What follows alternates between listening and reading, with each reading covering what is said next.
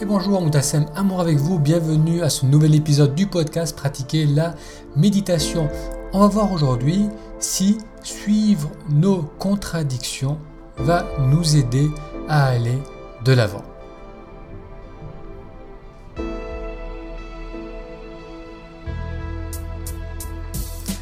Dans la série d'épisodes Méditation introspective, on va voir aujourd'hui comment nos contradictions nous indiquent les blocages inconscients à mettre en lumière. Ces épisodes sont une présentation du travail que je propose de faire en session individuelle pour recevoir toute la série d'épisodes sur le thème méditation introspective et pour être informé des prochaines disponibilités pour les rendez-vous, il vous suffit d'aller sur méditeraujourd'hui.com Méditez aujourd'hui tout attaché.com et dans le menu choisissez rendez-vous. On va voir dans l'épisode d'aujourd'hui comment savoir quels sont les aspects de notre monde intérieur sur lesquels on doit méditer, sur lesquels on doit réfléchir en profondeur pour pouvoir continuer notre évolution personnelle. Il n'y a pas très longtemps, il y a seulement quelques jours, je discutais avec une amie qui me disait qu'elle allait faire une retraite spirituel de 4 jours sur une île du sud de la Thaïlande, l'île de Koh. Donc je lui ai demandé si elle avait une attente particulière par rapport à cette retraite, si elle souhaitait éclaircir certains aspects de sa vie. Je ne sais pas encore sur quoi travailler, mais j'aimerais donner du sens à cette retraite, me répondit-elle. Je lui ai alors suggéré de regarder du côté de ses contradictions, car il la pointerait vers des croyances, des systèmes de pensée qui la bloquent. Nos contradictions sont la fumée du feu qui naît de la friction entre nos aspirations profondes et nos peurs limitantes. Il suffit de suivre la fumée pour découvrir là où l'on a besoin de mettre en lumière certaines de nos croyances, certains de nos systèmes de pensée. Qu'est-ce qu'une contradiction? Voilà quelques exemples de contradictions internes. J'aimerais trouver l'amour, mais je ne m'ouvre pas à l'affection d'un autre ou d'une autre. J'aimerais gagner plus d'argent, mais je n'aime pas la société de consommation. Je veux m'affirmer davantage, mais je n'aime pas exposer ce que je ressens. Je veux recevoir davantage, mais sans donner davantage. Ces contradictions et ces incohérences en soi naissent d'un conflit interne entre deux forces. Il y a d'une part une envie, une aspiration à agir, à s'exprimer, à créer quelque chose, et d'autre part il y a une peur liée à une croyance qui bloque l'action.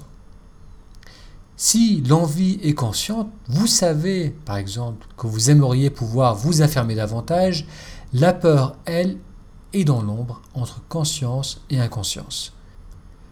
Cette peur est rattachée à une croyance qui, comme on l'a vu dans l'épisode précédent, comment se libérer des ancêtres, épisode que vous pouvez retrouver sur le blog ou dans le podcast, cette peur est héritée de notre famille, de notre culture et porte en elle une dynamique de survie.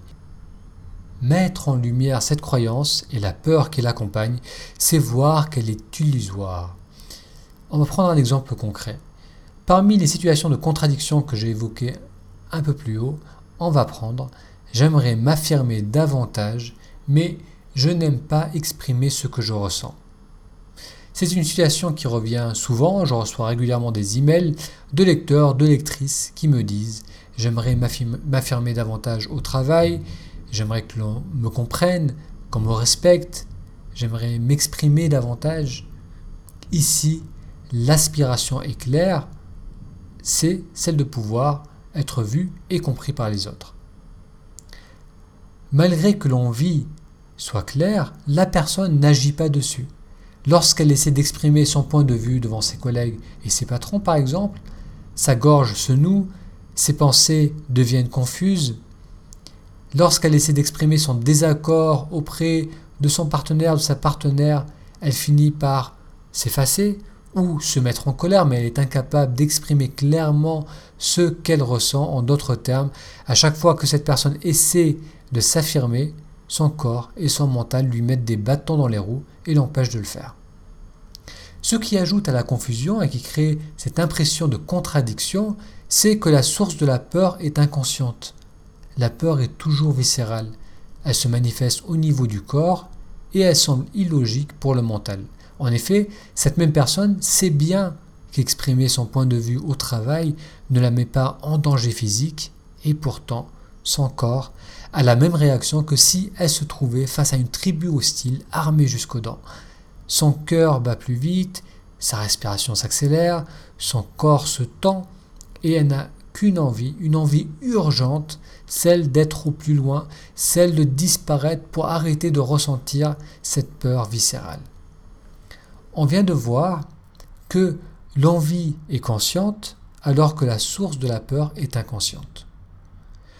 Pour dénouer cette situation et permettre à cette personne de suivre son aspiration, celle de pouvoir s'exprimer librement et sans peur, il va falloir mettre en lumière ce qui se cache derrière cette peur. En effet, derrière les peurs irrationnelles se cache généralement une croyance qui est associée à un comportement perçu comme nécessaire et un comportement qui est hérité de notre famille, de nos ancêtres. Il va falloir mettre en lumière cette croyance pour pouvoir désamorcer la peur qui l'accompagne. Dans le prochain épisode sur la série Méditation introspective, je vous montrerai un exemple concret de ce travail. On verra ce qui se cache derrière la difficulté à s'affirmer. Nous avons vu aujourd'hui que pour savoir quel sujet creuser, pour savoir où cela bloque et ce que l'on a besoin de libérer, il suffit de regarder du côté de nos contradictions.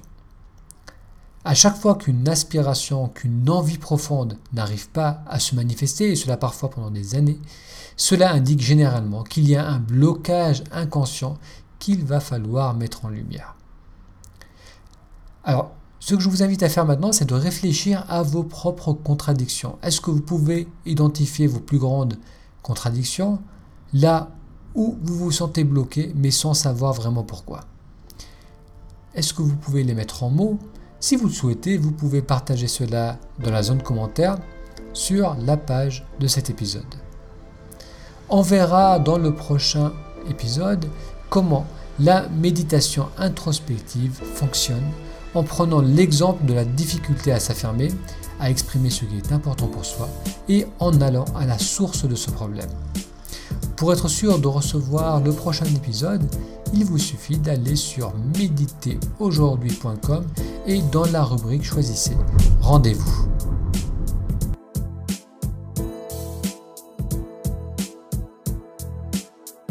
Un grand merci pour votre attention et je vous dis à très vite pour le prochain épisode dans la série Méditation introspective.